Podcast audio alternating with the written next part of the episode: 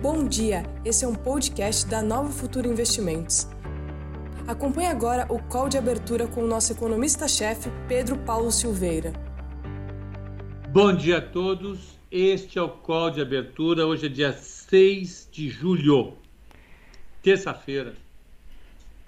Bom dia, é, isso aí, vamos terçando. Hoje, dia 6 de julho, já quase na metade da metade do mês, é isso? É isso. A Bruninha já contou que acordou às quatro horas da manhã. É, é, então, estamos aqui. Já estamos prontos, né, Bruna? Está com tudo organizado. É, vamos começar. E o dia promete, para variar, né? Como, como tem sido a regra nos últimos 200 anos de mercado financeiro, a gente vai ter bastante coisa. O detalhe da madrugada, qual foi? A OPEP, ou o PEP, dependendo do, do idioma Sim. pelo qual você se expressar, a OPEC está em briga. A Arábia Saudita está brigando com os Emirados Árabes Unidos e não conseguiram definir um cronograma para aumentar a oferta de petróleo. Não conseguindo aumentar a oferta de petróleo, o petróleo voltou a subir durante a madrugada Agora já amenizou, devolveu uma parte dessa alta, viu, Bruno? Mas chegou à tarde de madrugada mais alto. Sim. Né? Eu vou até colocar o gráfico aqui do Brent. Por favor, você, COA, COP. Vamos aqui, COA. Você vê, aqui vai. Então vamos pegar aqui, ó, eu gostei desse um minuto, agora só vou usar um minuto. Ó, durante a, a, a, madrugada, então vamos usar um pouco mais, viu? Tirar eu daqui. Minuto exagerado. Vou jogar cinco minutos. Pronto, Sim. ó. Durante a madrugada, o bichinho foi lá e pumba, andou até 77,80. Esse é o Brent. Eita, isso foi às 5 da manhã. 5 da manhã.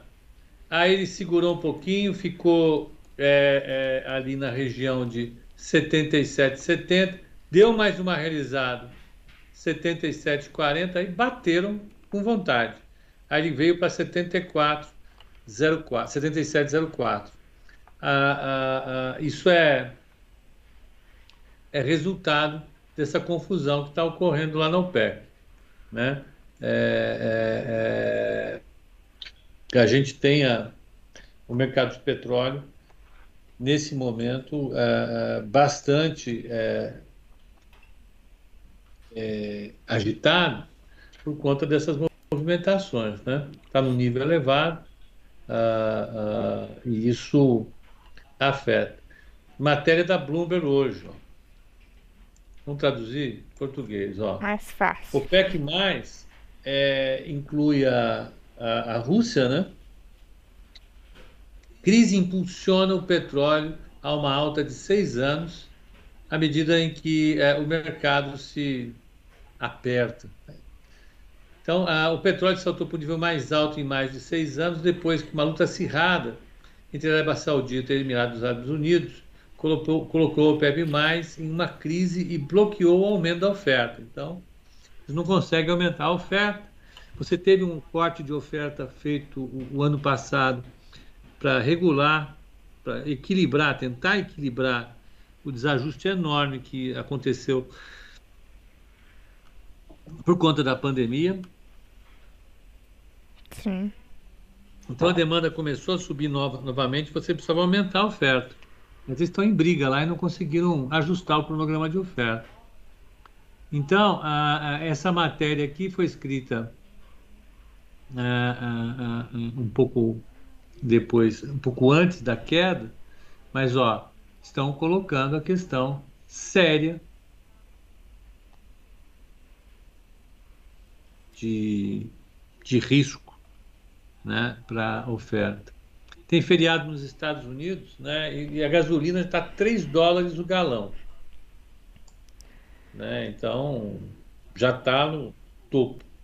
E aqui no Brasil, para a questão do petróleo, você já acorda de manhã olhando uma manchete dessa, ó.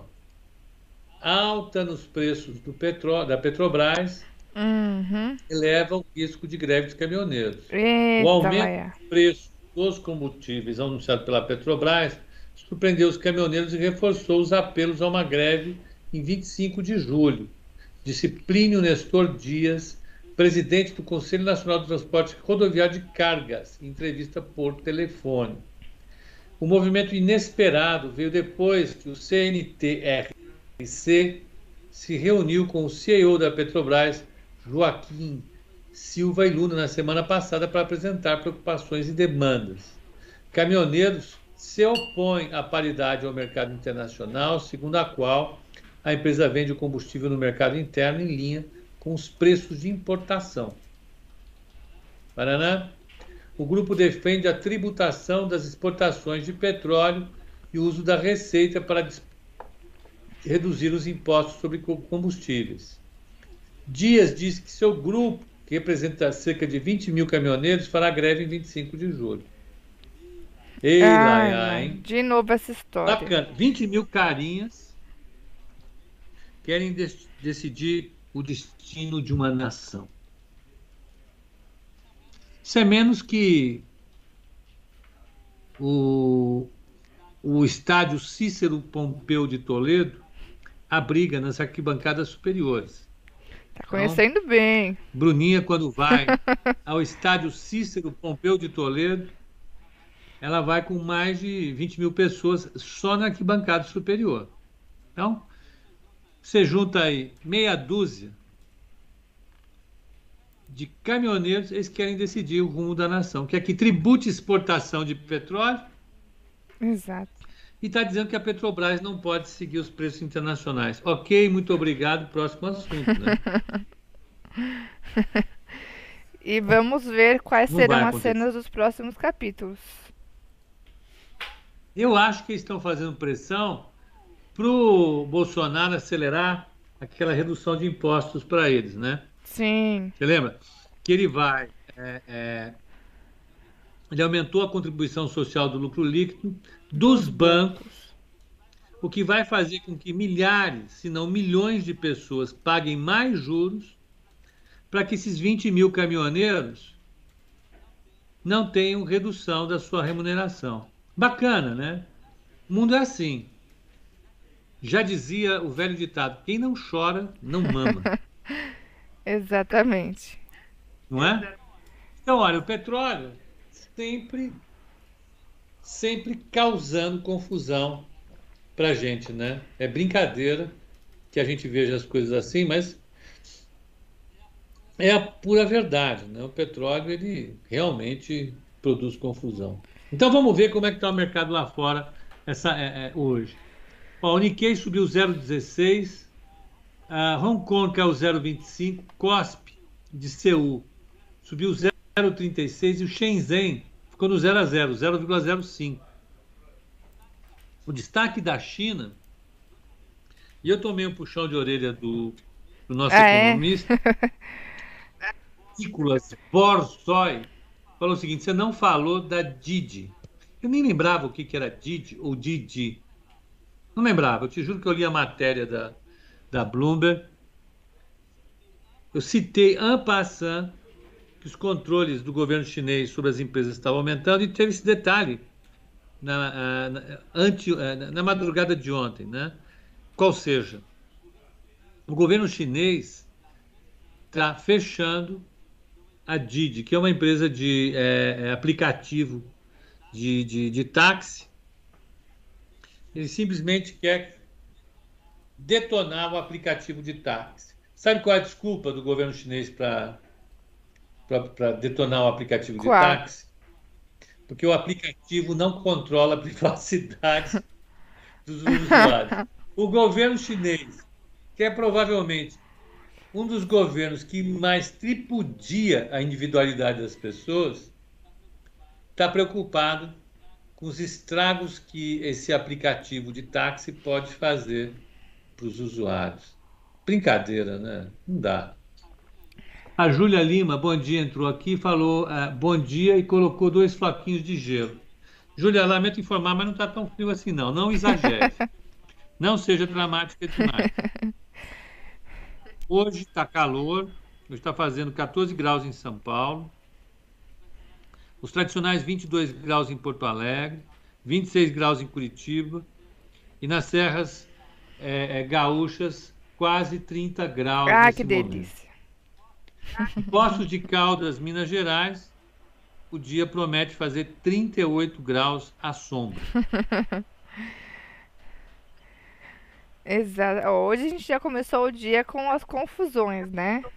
Confusões. Ah, total. Petróleo, China. Eu, eu, vou mostrar então a situação dessa Didi. Ah, Didi. Didi. Didi. Tem, é, é... Vamos ver se aqui dá para gente pegar esse trem. Não, unlisted. Didi. Calma. Vamos pegar a DR mesmo, bora.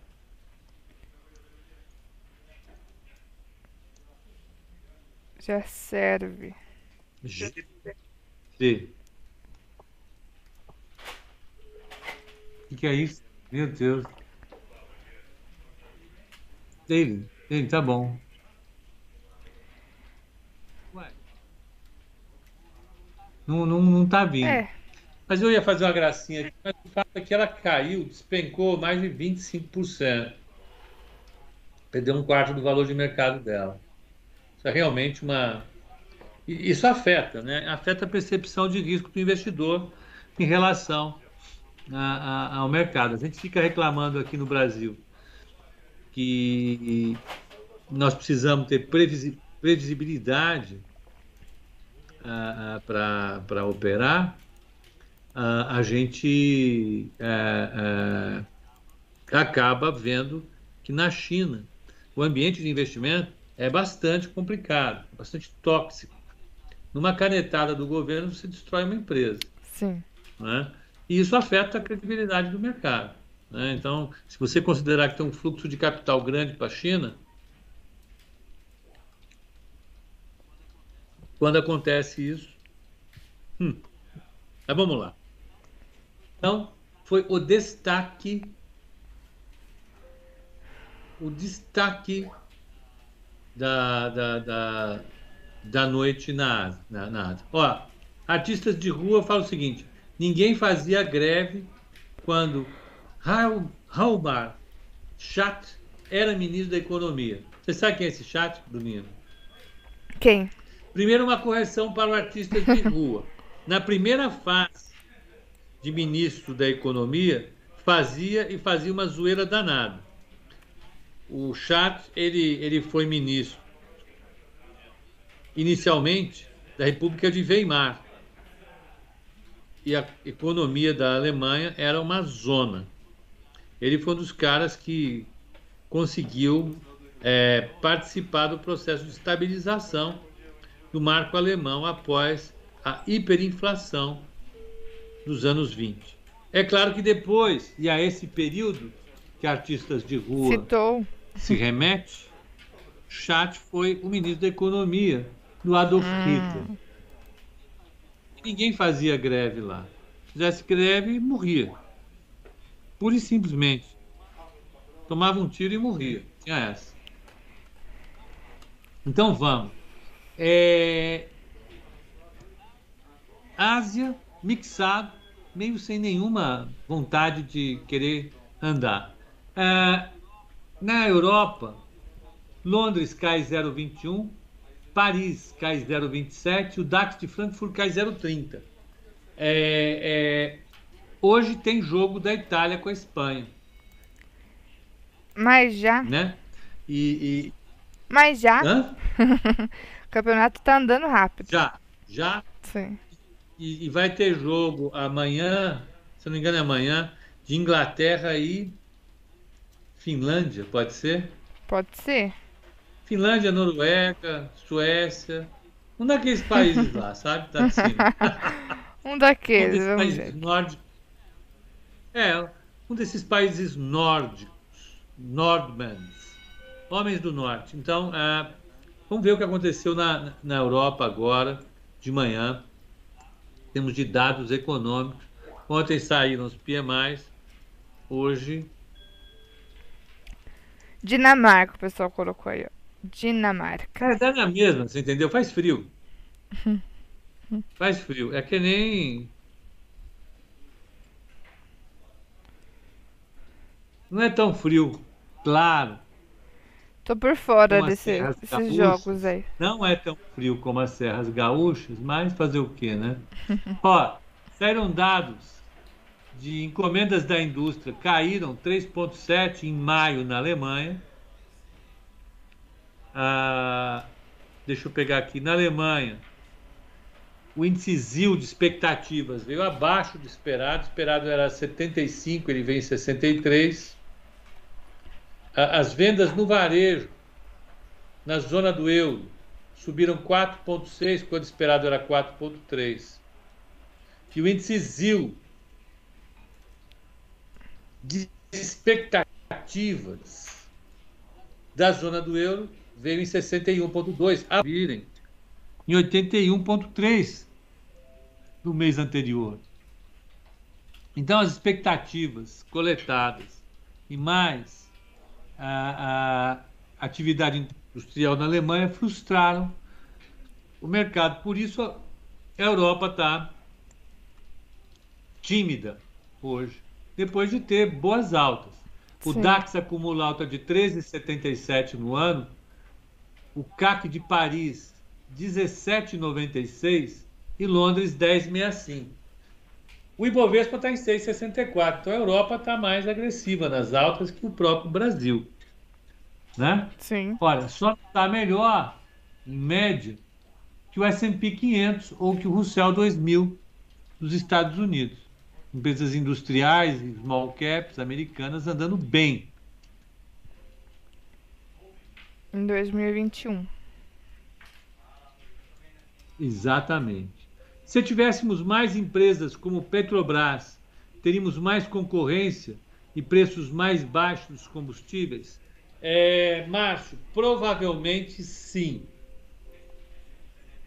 A gente sabe, por definição, a essa altura, a esse estado de conhecimento que nós temos das economias, da economia industrial, dos campos, das disciplinas que estudam as estruturas de mercado, a gente sabe que mercados com grande concentração tendem a ter menos concorrência, havendo menos concorrência, o poder de mercado das empresas produz preços mais altos. Nosso economista aqui me corrija, mas você tem um peso morto maior nesses mercados. E o peso morto, o que, que é? É a transferência do excedente do consumidor para as empresas mono ou oligopolistas. Bom, então, Márcio, você está certo se a gente haveria uma tendência sim, a gente ter uma, um, um cenário de preços mais altos de petróleo e derivados, caso a Petrobras tivesse concorrentes. Se anima então, Marcião, e pega a tua empresa, ele tem uma empresa de informática, vira a chave dela e vamos entrar no mercado de petróleo. Vamos botar concorrência na rua aí. Tá certo? Sim. ah... Olha aqui.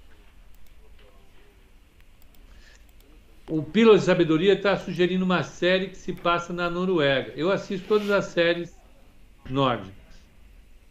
Islândia, Noruega, Dinamarca, Suécia, eu coloco. Policial, então, todo Deixa eu ver se eu já assisti. Lilyhammer. Não, não, esse eu não assisti. Também não. Vale a pena. Segundo Vamos. o Pílulas da Sabedoria, vale a pena.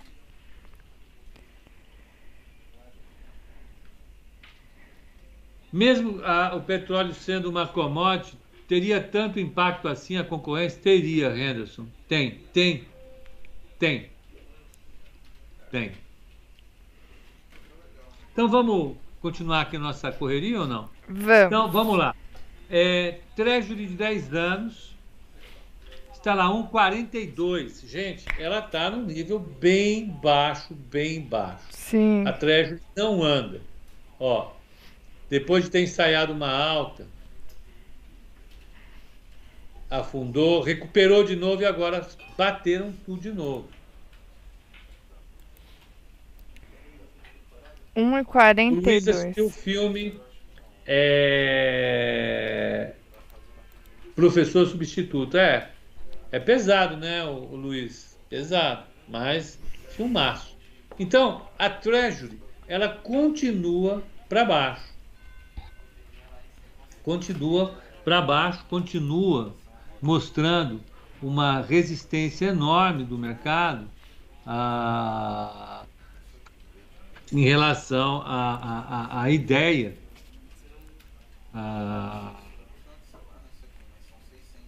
de crescimento econômico. Está bem moderado, bem moderado. Tá? Bem tranquilinho. É, a gente vai vai ver aí uma, uma um período de reflexão do mercado em relação às perspectivas de crescimento, né? Ah, como a gente vai ter férias legislativas nos Estados Unidos, o plano Biden não vai andar agora. Vai ter novidade aí. Vamos ver como é que os dados vão começar a vir daqui a uma semana ou duas. Sim. Dados que já vão começar a pegar os efeitos da, da bagunça das férias de verão. Ó, eu tô vendo aqui o noticiário lá na TV lá na frente. São Paulo registra o primeiro caso da variante Delta. Isso. Eita lá, hein? Primeiro caso da variante Delta em São Paulo. Ó, o Nicolas Borsoi falou: deu suadeira para lembrar, mas o peso morto é o excedente do consumidor e lucro das firmas da situação de concorrência perfeita que não são apropriadas no equilíbrio em questão. Ah! Oh. Eita, beleza. Soou, mas lembrou bem. você tem um equilíbrio de concorrência perfeita e, e, então você tem um ponto de equilíbrio ali, tá lá um determinado preço. Nesse nível, você tem o que a gente chama de excedente do consumidor e excedente das firmas. Quando você muda de equilíbrio de concorrência perfeita para um equilíbrio de, mono, de concorrência monopolista, oligopolista, o equilíbrio acontece num preço maior. Então a empresa ou o grupo de empresas que controla o mercado bate a carteira do consumidor e se apropria de uma parte do excedente do consumidor e fica com ele. É assim que funciona. É assim. Então, voltando aqui para a nossa vida, a Treasury continua rastejando, continua lá embaixo, porque o mercado não vê um cenário muito melhor é, em termos de, de atividade econômica nos Estados Unidos. Vamos ver nas próximas semanas como é que isso vai se comportar. O VIX está ali em 15,88, petróleo nesse momento a 75,91% de alta, o WTI, o Brent 76,95, então uma queda de 0,27, mas é alto em relação a ontem. Como ele operou a madrugada inteira, ele fica meio doidão. ah, alumínio cai um pouquinho hoje, 0,20. O cobre bombou, 1,43. Ah, o minério de ferro bombou mais uma vez, 2,88. Boi caiu. 1,27. Café 1,34 de queda. Milho 1,57 de queda. Agora algodão subiu 1,25. Soja sobe 0,25. E açúcar 0,33 de alta. Vamos pegar futuros dos Estados Unidos. Sim. Voltando. WEF, Lá as bolsas voltam hoje do feriado, né? O sonolento mercado americano que comemorou que comemorou a independência americana, vê Dow Jones caindo 0,10, S&P 500 caindo 0,5 e Nasdaq 0,11 de alta. Sim. O que é isso, hein? É um 0 a 0 danado. De lado lá. As tá bolsas. certo ou não? 0 a 0 0 a 0 Agora, Bruna Sene. Abertura. Eita, parou. Calma, travou. Travou? Ixi, travou mesmo. Bruninha, Pera aí, Pepa. Aí, Eita. voltou. travou. A câmera deu uma travadinha, mas já voltou. Eu acho que é a máquina. A minha máquina? Eu acho que não, porque travou pra mim Hum. também você. Travou. Tá. É. Acho que tá. Tá ok, ó. Tá ok, o Matheus tá falando aí. A câmera está ok, Hum. senhor Matheus. Acho que foi só uma, um lagzinho. Ó, segundo o Nicolas, o pessoal cansou de comer boi e vai comer minério de ferro e cobre. Essa é boa, hein? Bom, Não é boa? é, vamos comer minério de ferro e cobre. Eita, o pessoal que tá animado, hein? Nossa. É. Vai começar o dia na gritaria e É, isso não tem confusão. jeito. Não Então, tem jeito. Vamos lá. Como é que tá a vamos- abertura do índice futuro? Futuro aqui no Brasil. Ontem a gente teve um dia mais paradinho, meio por cento de queda, fechou o índice aqui, aos 127.700 pontos. A abertura de hoje, 127.525 e caindo. Agora 0,20 de queda para o índice. 0,20 de queda aqui para o índice. Dólar, DOL, FUT. Dólar ontem fechou forte. Na máxima chegou a bater 5,11. Fechou em 5,10. Tá batendo 5,10 agora também. Na, na abertura, uma quedinha de 0,12 para o dólar. 5.100 pontos depois de ter fechado ontem em 5.106 pontos. Tá ali pertinho do 0 a 0 com um leve queda do dólar. Leve, E o leve queda. E a o taxa de juros? DI 1F27.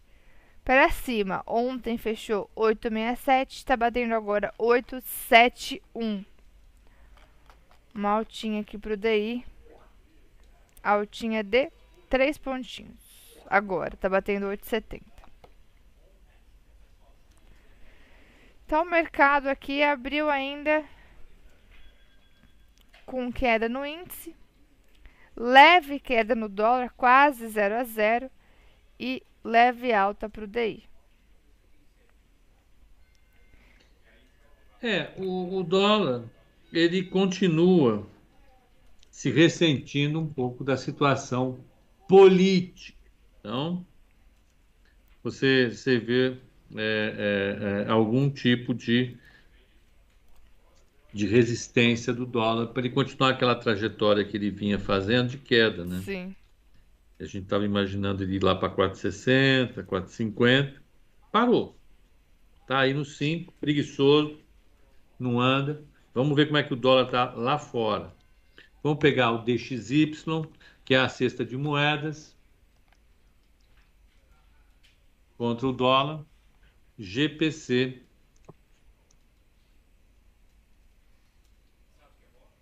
Ó, meio de lado, tá vendo? De ladinho. Não quer fazer nada. Tá ali, parou. Ó, Nicolas e Matheus discutindo aqui as expressões do pregão ao vivo. O que, que é bola, Nicolas? NTNB. E Galo. 50 contratos. Eita! Travou aqui o, o Skype. Reconectando. A conexão de rede está ruim. Deu uma travadinha aqui no Skype, pessoal. Conexão ruim.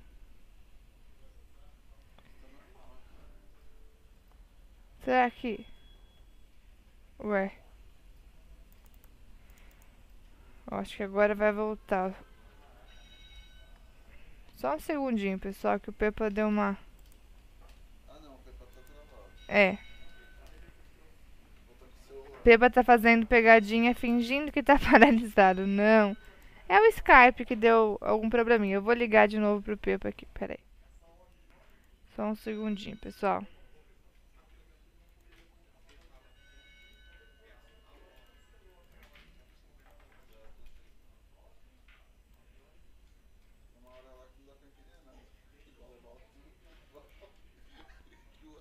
Um minuto.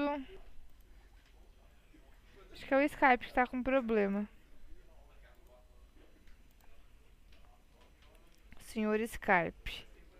Por favor, funcione. Eita. Tá fazendo um barulhinho esquisito.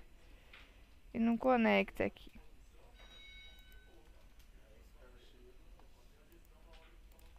Vamos tentar de novo.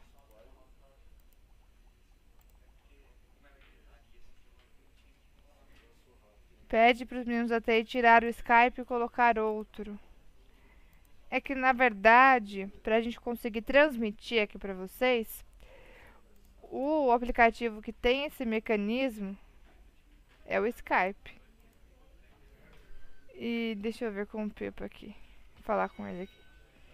Skype, cadê o Pepa?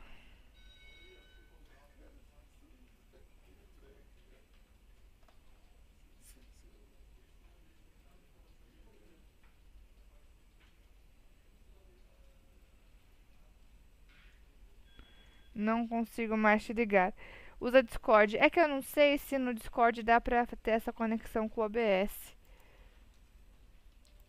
A gente usa o Skype porque tem essa conexão aqui. Vai tocando, o Pepa falou. Então vamos lá. Minha internet caiu. Ah, sim, a internet do Pepa que caiu. Foi a internet lá. Eita. Então vamos tocando aqui. Deixa eu colocar a minha câmera. Não que seja o modo estúdio. Voltando aqui, o Pepa já assim que ele conseguir retornar, a gente continua com o Pepa. A internet dele caiu por lá. Foi isso que houve, tá? A gente vai tocando aqui por enquanto, então, pessoal. Daqui a pouquinho o Pepa volta. Deixa eu colocar aqui o Profit.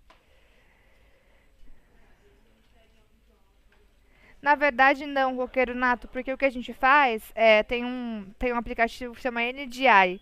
A gente usa esse aplicativo, a gente habilita ele no Skype e o OBS ele capta a tela com esse aplicativo que é o NDI, que tem conexão com o Skype. Eu voltei. O Pepa, na verdade, não foi nem o Skype que deu problema, foi a internet dele. Ele, tá, ele me avisou aqui. É, assim que voltar a internet, ele já. Ele vai ver com o pessoal da TI o que aconteceu. Que a gente tá na mesma rede aqui. Não sei porque que a dele caiu e a minha não. Mas vamos tocando aqui, né? Daqui a pouquinho o Pepa volta, tá? Daqui a pouquinho ele volta. Pepa deve estar tá fingindo pegadinha porque tava parado. Não, não foi. O Igor Nunes colocou que a minha SLC deu uma pancada. Boa, SLC. Realmente retomando o movimento de alta ali, bonitinha, né? SLC E3. Resistência sendo testada já no 54,35. Vamos aproveitar e pegar os destaques de noticiário. Então, a abertura por aqui, por enquanto, foi é, de. Vamos ver como está o índice agora queda para o índice. Nesse momento, o índice caindo 0,30. Dólar tá ali com leve alta agora. Ó, o Pepa tá me ligando de volta. Acho que agora voltou o senhor Pepa. Tá de volta. Vamos lá, pera aí. Olhando, hein? Ué, por que será, hein? Ué, você tá me ligando de volta? Eu não. Quem tá me ligando? Eita, tem uma coisa esquisita aí. Não, o Paulo Gomes tá doido. Paulo Gomes. Pá, Paulo, para de tocar, né? Paulo, não liga pro Pepe, não. Pronto, vamos lá, tô de volta, tô de volta. tá de Lulinha, volta. como é que tá agora Eu o índice? Não consigo ouvir o que ele falou. Oi? Como é que tá o índice agora? O índice agora, tava pegando aqui. Peraí, deixa eu só arrumar a sua tela. Cadê? Profit Bruna, sai. Aí. Pronto. O índice agora. 0,30 de queda, é isso? Deixa eu pegar aqui. 127.265 pontos. 0,34 de queda. E o dólar, que estava com leve queda, voltou, passou a subir. 0,24 de alta, está batendo 5,11 novamente o dólar. Que era justamente o que a gente estava comentando, né? Antes de ter esse, esse pequeno apagão. é, nós tivemos o ruídos políticos fazendo o dólar retomar esse movimento de alta, né? E tá ali, ou melhor, interromper o movimento mais forte de queda, basicamente. Tá ali em 5,11 o dólar. E hoje começou o dia em queda, mas passou a subir. E aliás, você não tá me vendo, né, Pipa? Que eu mudei aqui a câmera. Tá. Mas eu vou ajustar aqui. É, o que a gente tem para falar dessa história toda é que a questão política em geral começou a fazer algum preço. Ah, não, é, o pessoal está impeachment e tal. Não é nada disso, não. Calma. Vamos, vamos, vamos, vamos aprumar as coisas aqui. Eu acho que a questão fundamental, depois do dólar cair tudo isso, eu, eu vou fazer. Só a Bruna pode fazer, eu vou fazer também. Se dane, vamos lá fazer aqui uma, uma coisa legal, ó. Pego aqui, ó. Eita lá lá. Ó, oh, tá. Tá aqui, ó. Depois de entrar nesse nesse longo ciclo de alta que veio desde o final de março até agora, que levou o dólar mínimo até 4,86, 87, o, o dólar começou a subir de novo, pressionado por um fato concreto. Mais uma vez, o que está acontecendo? À medida em que aperta a crise política, o governo reage oferecendo alguma coisa para melhorar a sua situação diante do eleitorado e da sua governabilidade. A gente sabe que a governabilidade hoje depende do apoio do Centrão. Então, o presidente, para continuar presidente, ele não pode sofrer impeachment e precisa aprovar a pauta dele. Sim. Para conseguir os dois, ele precisa do apoio do Centrão. O maior sócio do governo hoje é o Centrão. Então, a, a, a, a medida em que aumentam as pressões sobre o governo, o governo se aproxima mais e mais e mais e mais do centrão. Então, quando estava saindo a discussão sobre a gravação da cunhada, ex-cunhada do Bolsonaro, relatando a, a, a questão do, da rachadinha do irmão, etc., etc., no gabinete do Bolsonaro, quando é, é, é, tem aumentado as discussões em torno é, é, de comissões ou de falhas ou de erros no processo de contratação de vacinas, e à medida que saem pesquisas de opinião, o governo se sente mais pressionado. E aí ele faz coisas como a que fez ontem. Ontem o governo anunciou a extensão do auxílio emergencial até outubro. Então a gente vai ter agora, termina o último pagamento agora em agosto, depois vai ter, vai ter termina agora em julho, vai ter é, agosto, setembro, outubro, mais três meses de auxílio emergencial. E esse auxílio emergencial acaba pressionando o déficit público. Sim. Além disso, há uma discussão clara do governo para utilizar a suposta folga que vai existir com o aumento da inflação sobre o teto de gastos, aumentando gastos no ano que vem. E o aumento do Bolsa Família. Todas essas questões, evidentemente, junto com uma reforma tributária ruim, péssima, uma reforma tributária nota zero.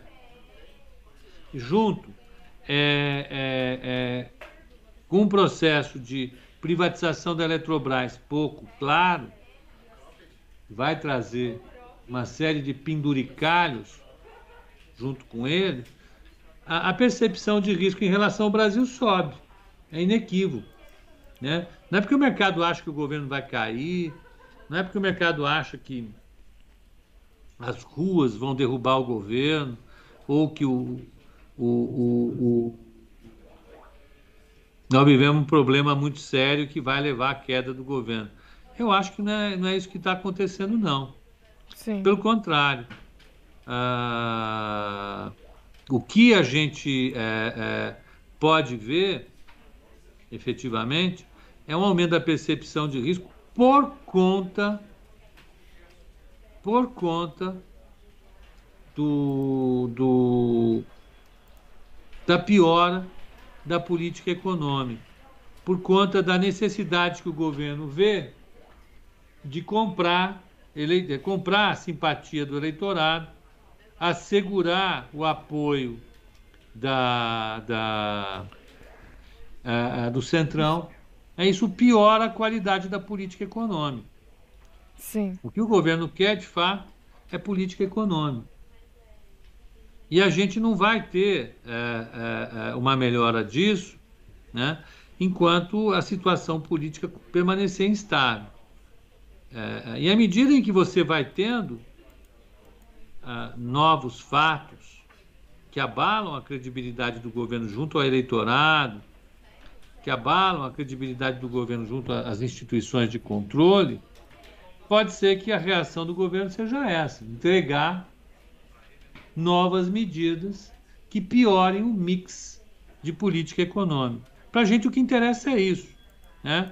Então, mais uma vez, não estou fazendo aqui a discussão se governo é bom, se governo é ruim. É, hum. é, não estou fazendo nada disso. O que eu estou discutindo, evidentemente, é à medida em que o governo se sente mais pressionado, ele piora o mix de política econômica. O que é o mix de política econômica? É o conjunto das medidas que ele adota para administrar a política fiscal, a política monetária, né? as relações externas e assim por diante. É, nós vimos claramente né, uma decisão de política completamente ruim do governo, que foi o aumento da contribuição social do lucro líquido. Sim, para os bancos. Para atender as demandas de caminhoneiros. Então, o desespero para evitar a greve dos caminhoneiros levou uma medida de política econômica completamente ruim para a economia. Piorou o equilíbrio da economia.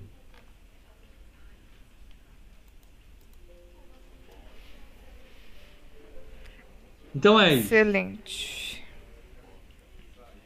Então, Seguimos adiante. Tá aí, Luninha, a alta mais. do dólar. Hã? Tá aí, então, o porquê da alta do dólar. Exatamente. Bom dia para pessoal. Aliás, esse fim de semana estava em Jundiaí. Hum. De repente, peguei um trânsito danado. Falei, o que será que está acontecendo? Uma das avenidas lá e eu no trânsito. Aí, de repente, eu olho os carros na minha frente, todo com pisca-alerta ligado, buzinando. Quando eu percebi, eu estava no meio da manifestação. Eita! Falei, ai meu Deus. Bruninha participou de manifestações esse final de semana, que de carro. Foi a é... única pessoa de carro na manifestação. Não, mas era manifestação de carro, né? Um buzinaço lá. E eu naquele trânsito, eu indo pra Jundiaí resolvendo algumas coisas, eu falei, caramba, por que, que esse trânsito em pleno sábado, né? E aí eu fui perceber que eu estava no meio da manifestação. Já, já desviei o caminho lá, porque não ia acabar tão cedo aquele tal daquele trânsito. cuidado, Luninha, hein? Tá vendo? Tem que tomar cuidado. É, é, assim que, é assim que a gente se enrola. Exatamente. A gente tem que tomar cuidado. É... Bom, ó, o Eurico já chegou na caminhada dando like. Muito bom, é assim que gostamos, né? Chegando com o dedo no like. Like não é tributado, like não dói. Então, dedinho no like, por favor, para nos ajudar com os robozinhos do YouTube que ainda não deu o seu joinha aqui na transmissão. Bom. Uh... Que mais? Ó, o que eu coloquei aqui, Bruninha, Sim. É, é a planilha de acompanhamento de mercado da Ambima. Certo. Que tem, que tem aí, vai, diversas informações importantes sobre os fundos de investimento, né? Então, ó, vamos pegar aqui os fundos de ações. Os fundos de ações no ano, cadê o ano? O ano está aqui, ó. Deixa eu colocar uma aqui. No ano, ó, os fundos de ações que mais renderam foram os setoriais, 15 e 23, mas eles têm pouco patrimônio. Os maiores fundos são os livres, e eles estão rendendo 8,62. Ah, mas esse rendeu 25, esquece, é pequenininho, não interessa. Então, esse aqui, 305 milhões de reais, rendeu 862. E o investimento no exterior, 162 milhões, está rendendo 10,78. Então, os fundos de ações estão rendendo bem. Sim. Se você pegar é, é, é, o Ibovespa, que subiu 6 e pouquinho, está rendendo bem, né? Os multimercados, ó, Vamos pegar os que mais tem, ó. É o livre. Renderam 361. 361. 361. Quanto foi o CDI acumulado no ano até agora? Pega que eu já vou pegar. Eu, calma, não fique tenso. não fica, não me bota para correr, por favor. Então, vamos pegar aqui. É... Já te falo. Certo. Fica nervosa.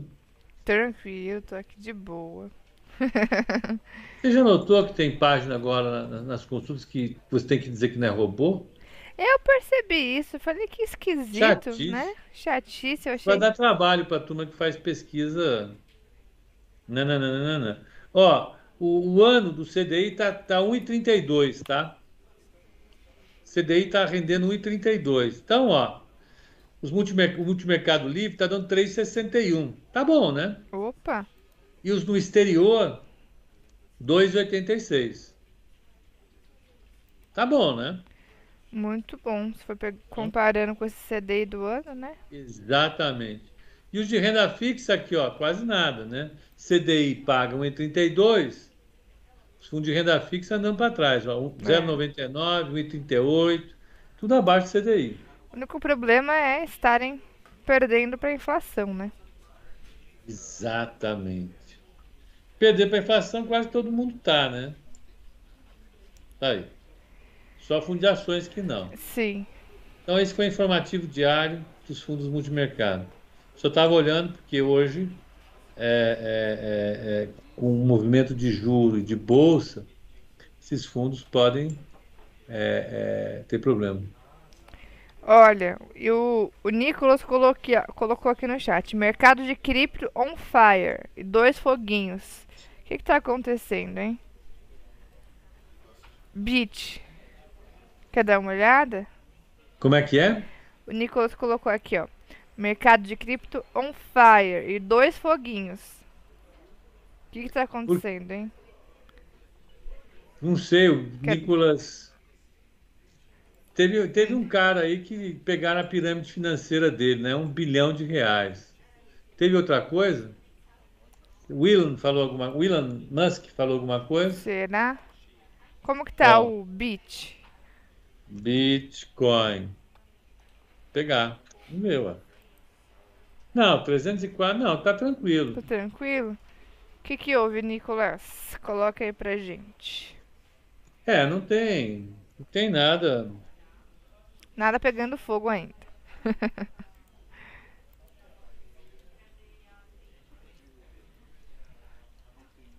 Nada, nada, nada. Né? Então, você tem aí uma, uma situação de nada. A única coisa que a gente pode. Esse cidadão aqui está parado. Cadê? Cadê? Tá... Essa, esse é o capítulo. Que ele aparece. Que ele aparece no The Big Bang Theory. Ele foi lavar a louça é, num abrigo como voluntário. Tá aí. O Ilan está quieto. Ontem eu fiquei sabendo que ele vai morar numa kitnet pré-fabricada de 50 mil dólares. Essas coisas de Elon Musk. Né? Sim. Então vamos. O que mais? Uh, olha só como estão as pirâmides financeiras. É o que o Pepe colocou, acabou de citar, né? Al, alguém foi pego aí, né? Ontem contei aqui uma história de alguém que tinha caído na pirâmide. Tem sempre que ficar de olho nesses. Ah, tá aqui, ó, uma pergunta interessante. Má. O que seria o PL negativo da Suzano? Opa, vamos pegar a Suzano ou não? Vamos. Vamos pegar então SUSB 3. SUSB 3. 3 tá aqui maior companhia de papel e celulose do mundo. De fibra curta, né? Sim. Aqui, se você pegar a evolução do valor de mercado dela, saiu de 20 bilhões em 17 para 81 bilhões hoje. Seu market value dela. Uh, o enterprise value, você pega o, o, o capital dos acionistas, que vale 80 bi mais a dívida, é quanto ela utiliza de capital para operar. É o capital dos acionistas mais o capital do mercado que foi apropriado pela empresa na forma de dívida. Então está aqui, 153 bilhões é a quantidade de capital que ela coloca em operação para produzir celulose e papel. A, a receita dela foi de 30 bilhões no ano passado, esse ano é de 42 bilhões a estimativa, vai subir muito. Ah, ah, o IBIDA dela bateu 14 bi e tralalá, e vai para 25 bi. Acontece que o lucro líquido dela caiu. O lucro líquido dela saiu de 610 bilhões, milhões de reais de prejuízo para 10 bilhões de reais de prejuízo em 2020.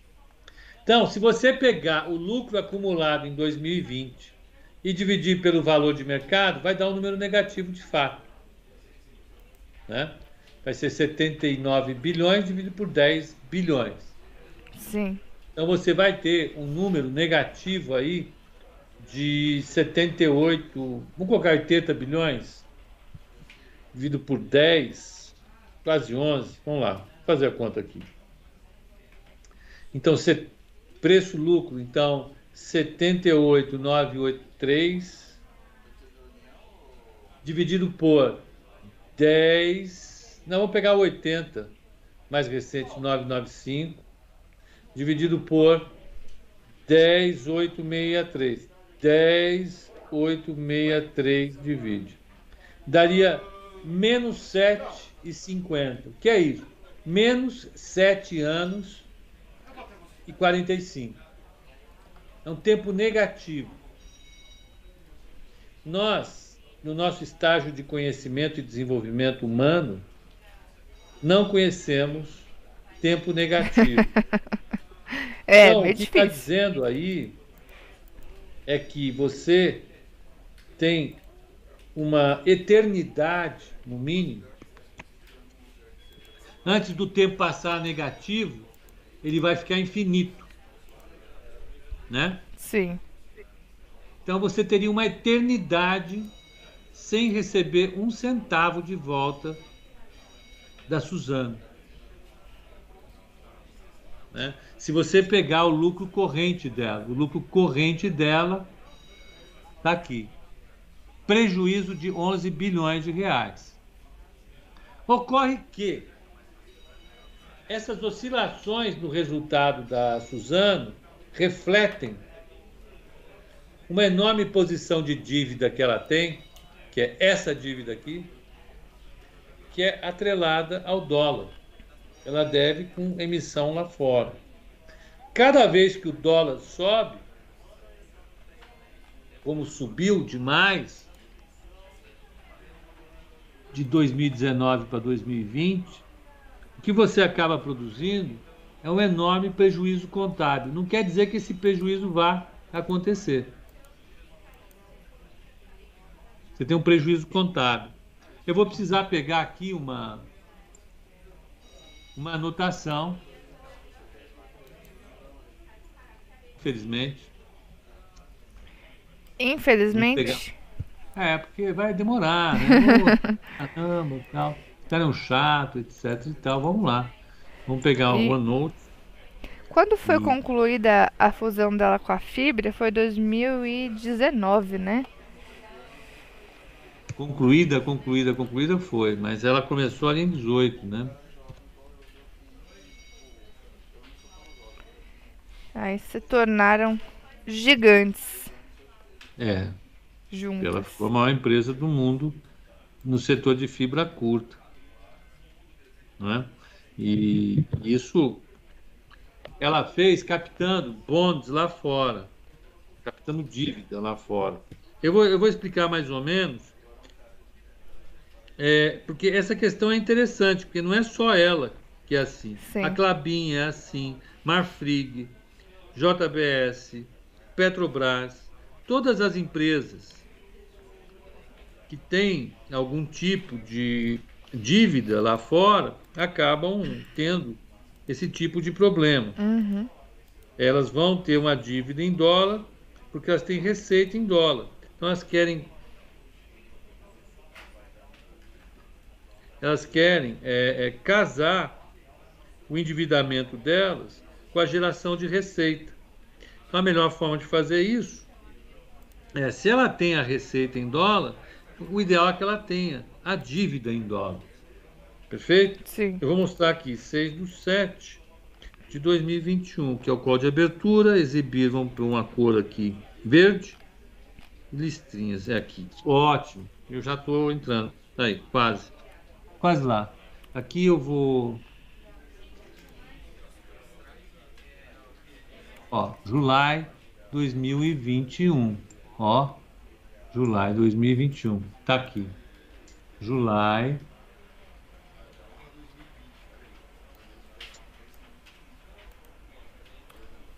Cadê July 2021? Pedro? Sim. Mostre July 2021. Vá.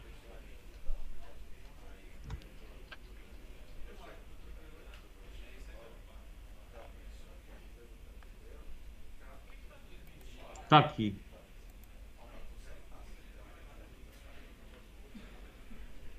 Pronto. Então, se imagina o, o balanço de uma empresa como a Suzano.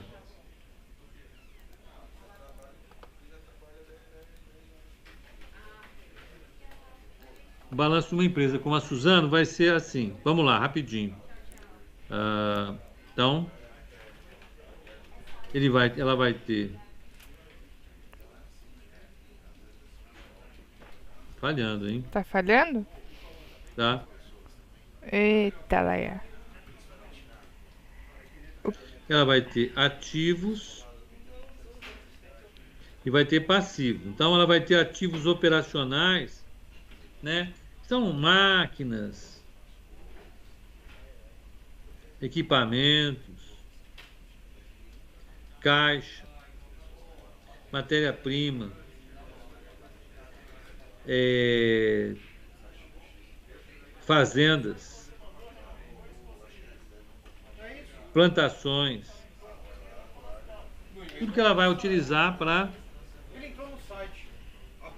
cortar as árvores, jogar nas máquinas e fazer celulose.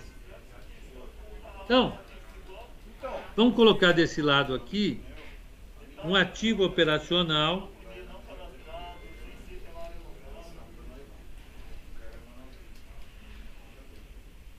que a gente sabe mais ou menos vai estar rodando ali na casa dos 153 bilhões 331 milhões de reais. Mais ou menos isso. Como é que ela consegue sustentar esse ativo operacional? uma parte do ativo operacional, uma parte do ativo operacional é dívida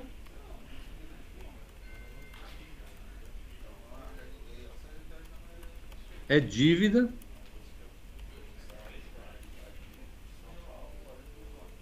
Vamos colocar aqui 90 bilhões de reais. Não, não. 90 bilhões não. 81 bilhões de reais. É a dívida líquida. Vou precisar tirar aqui, desculpa. Que é 81 menos 9. 81 menos 9 vai dar 72 bi. 72. 72 e ficou estranho. 72 bi. E você vai ter. Volta na tela aí pra gente. Ah, meu Deus do céu, tá, não tá na tela. Eita, cabeça de bagulho. Então, ó, o ativo operacional 153 bi, dívida 72 bi.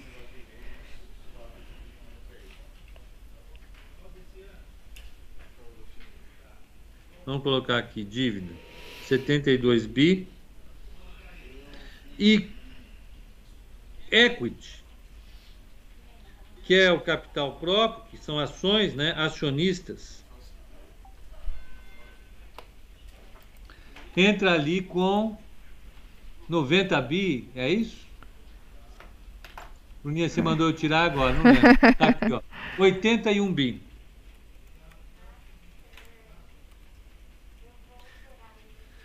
Então, se você somar 72 com 81, dá 3, 15. Perfeito. 153, que é o é, é, Enterprise Value. É o quanto a empresa está utilizando de capital para operar. Ela transforma esse capital em árvore, corta as árvores, espre, é, derrete as árvores, espreme as árvores, faz papel e faz fibra de, de celulose, exporta para o mundo. Acontece que uma parte importante dessa dívida ela é não, não, deixa eu usar outra cor. Uma parte importante dessa dívida Vou usar essa cor aqui bem chamativa. Que a gente não tá Uma vendo. parte importante dessa dívida é em dólar. Perfeito? Quando é em dólar, né, você pega 72 bi, vezes quanto que o dólar subiu de, 18, de 19 para 20? Vamos pegar aqui. Eita, deixa eu correr, hein, Bruna? Ó, vamos pegar ano. Ano. Ano. 18 19, ele estava em. Vamos colocar aqui, é, é, média. Ele abriu em 3,89, fechou em 4. Vai, vamos colocar 3,95, tá bom? Na média, em. Não, vamos fazer o seguinte. Eita, eu tô confuso, hein? Bruna, Peco, Calma. Vamos fechar aqui qual o fechamento da média de 200 dias em dezembro do ano passado. Só pegar 200 dias do ano passado, 31 de dezembro, estava em 5,41 o dólar. Vamos pegar a média de 200 dias do final de 2019.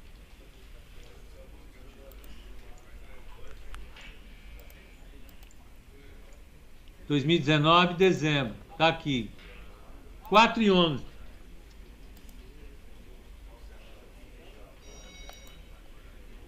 Então, vamos fazer uma estimativa de quanto daria uma despesa de desvalorização sobre o balanço da, da Suzano, que é 72 bilhões que ela tem de dívida, vezes a evolução do dólar. Quanto que o dólar evoluiu? De 4,11 para 5,41. Vamos ver quando dá isso. 4,11.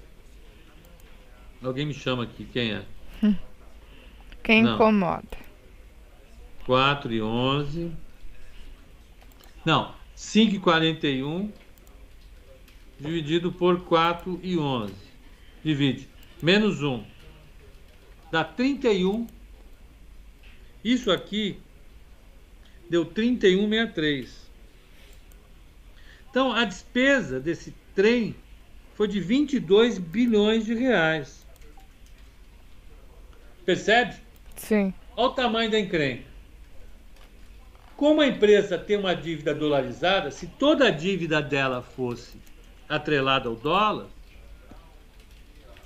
ela teria um impacto na despesa anual de 22 bilhões de reais. Ela não vai pagar tudo, toda a dívida dela no ano. Então, ela não vai desencaixar isso. A dívida dela é uma dívida longa. Mas o valor da dívida oscila, isso impacta o balanço dela. Em compensação, boa parte do ativo operacional da empresa produz receita e receita em dólar.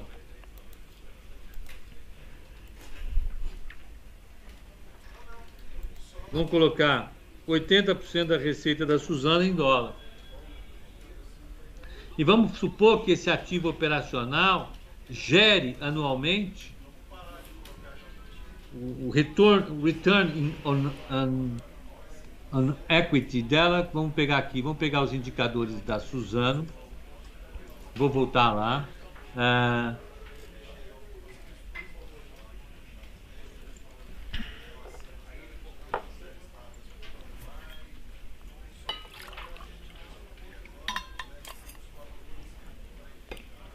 Não.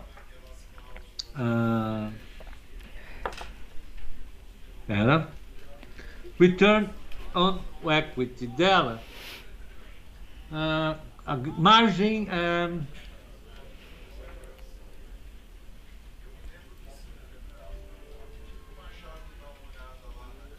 eu vou pegar aqui oito e vinte e nove. 2020. Tá? Então isso aqui vai ser 8,29. Então ele vai ser 153 bilhões de reais. Vamos colocar um retorno igual a 8%. Esse R ficou bem feinho, né? A gente não tá vendo.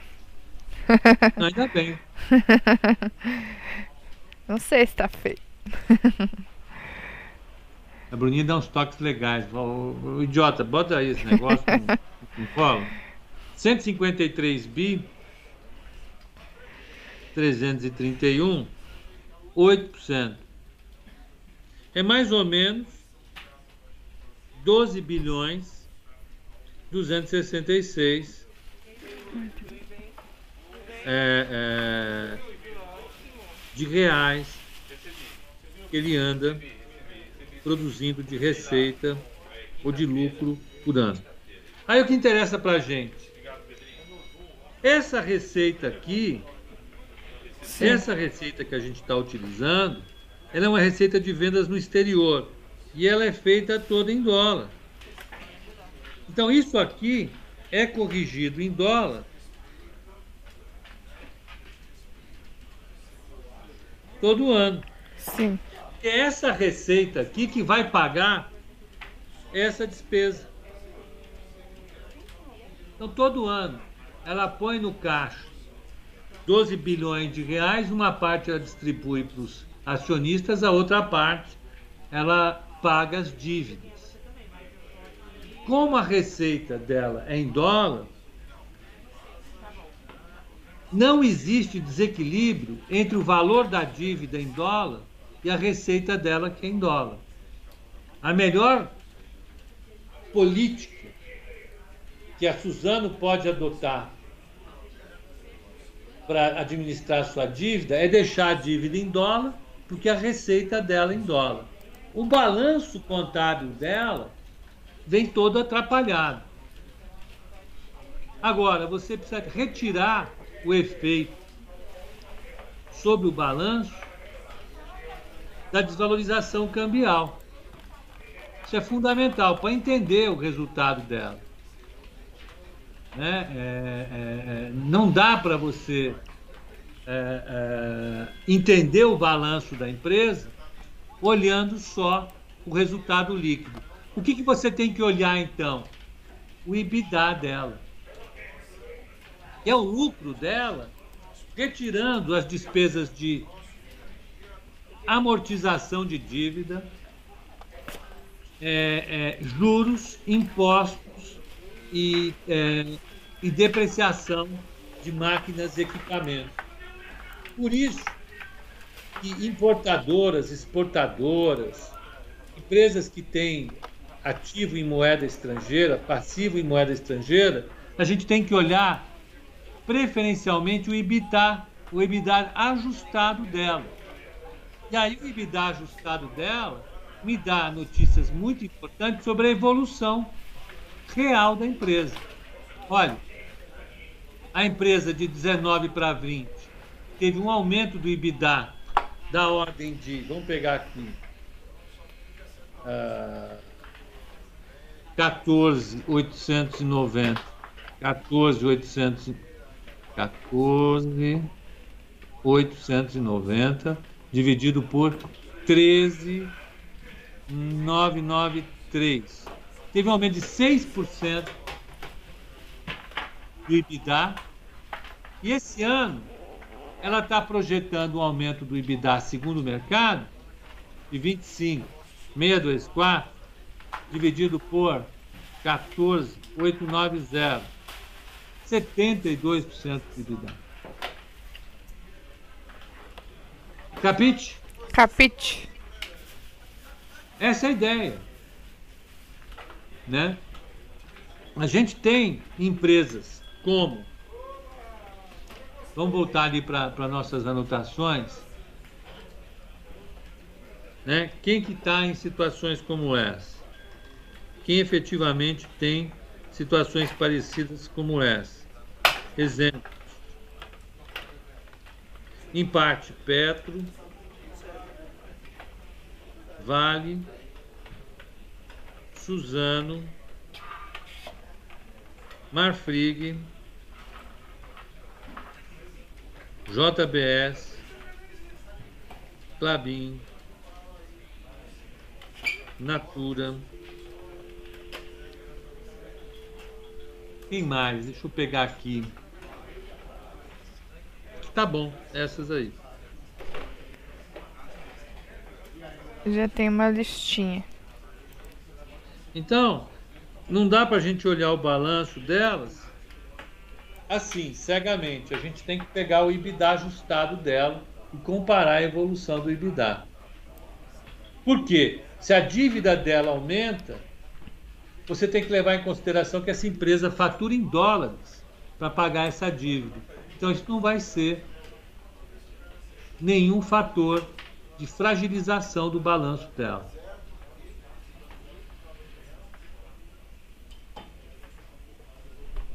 Fechado?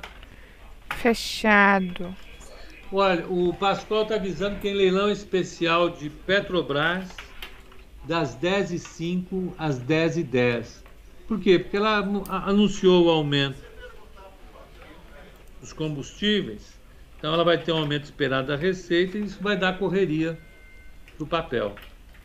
O Petro vai dar uma bombada hoje. Então, hoje eu acho que encerra o ciclo de perda de um semestre de quem estava em Petro no começo do ano. Vamos pegar aqui? Sim.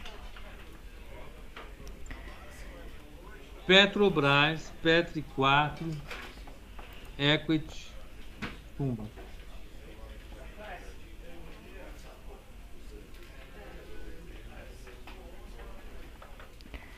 Aliás, o Anderson tinha perguntado o que, que é essa sirene que fica tocando na corretora.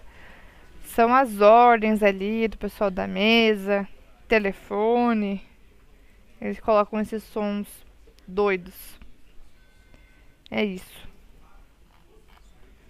Olha, em janeiro, em fevereiro e março, a Petro caiu 32%.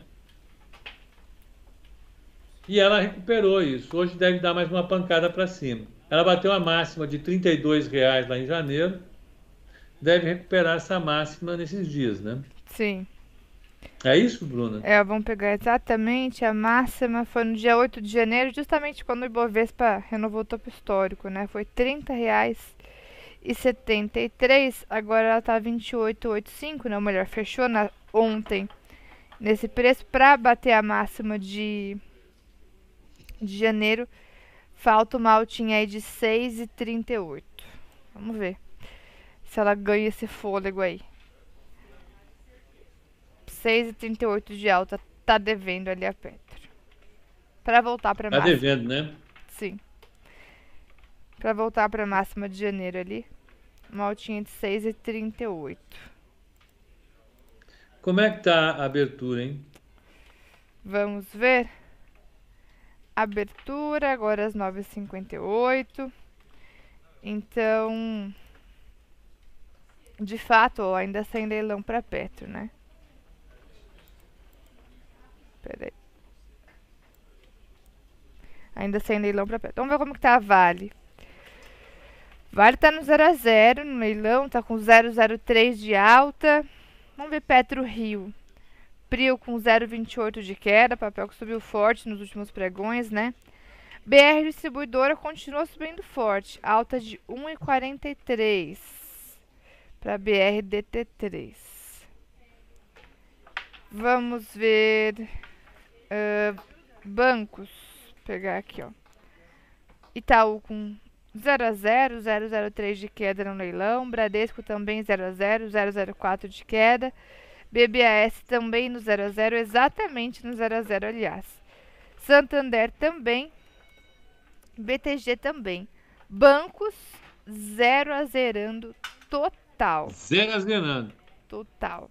Totalmente. Vamos ver varejo? Ó, Via 0 a 0. Magalu 0,33 de alta. Renner 0,39 de alta. Pegar lame 4, 0,33 de queda. Uh, o que mais?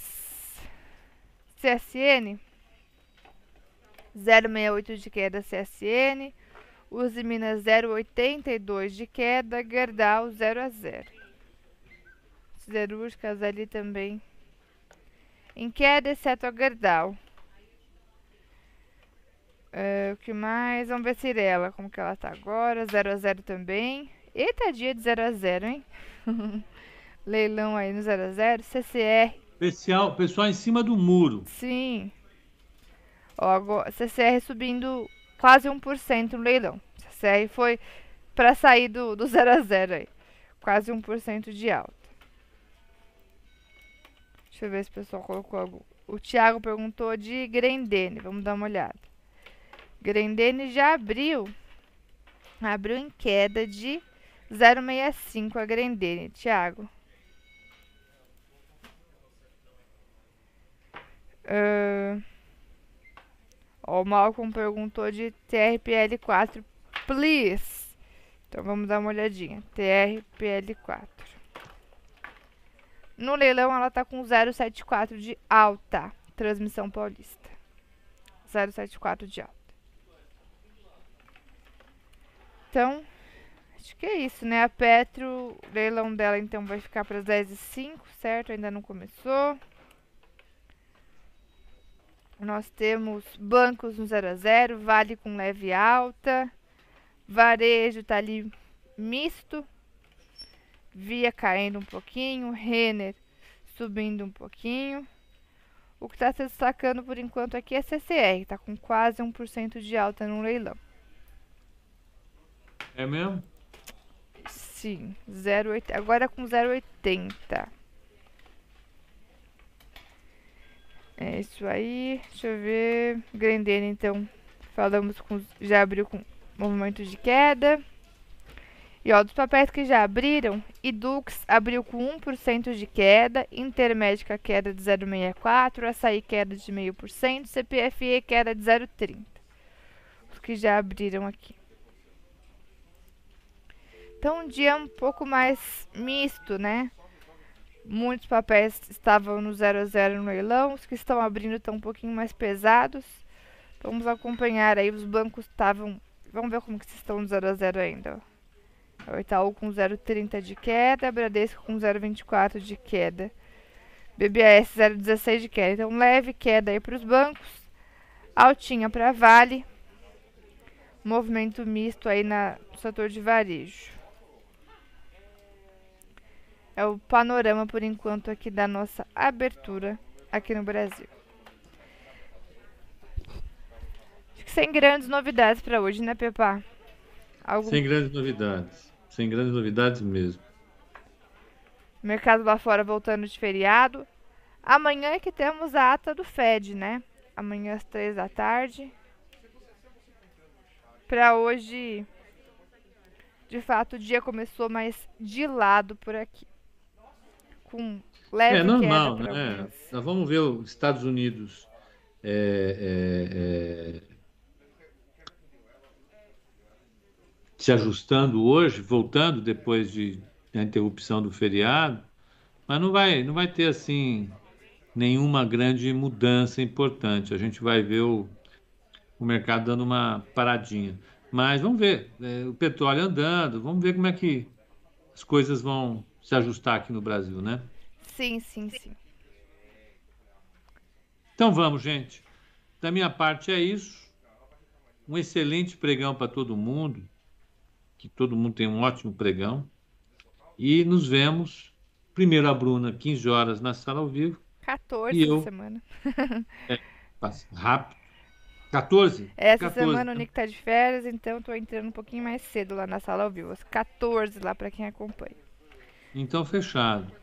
E aqui o código de fechamento no nosso tradicional horário, 18 horas. Grande abraço a todos. É isso aí, pessoal. Um ótimo pregão e até mais tarde.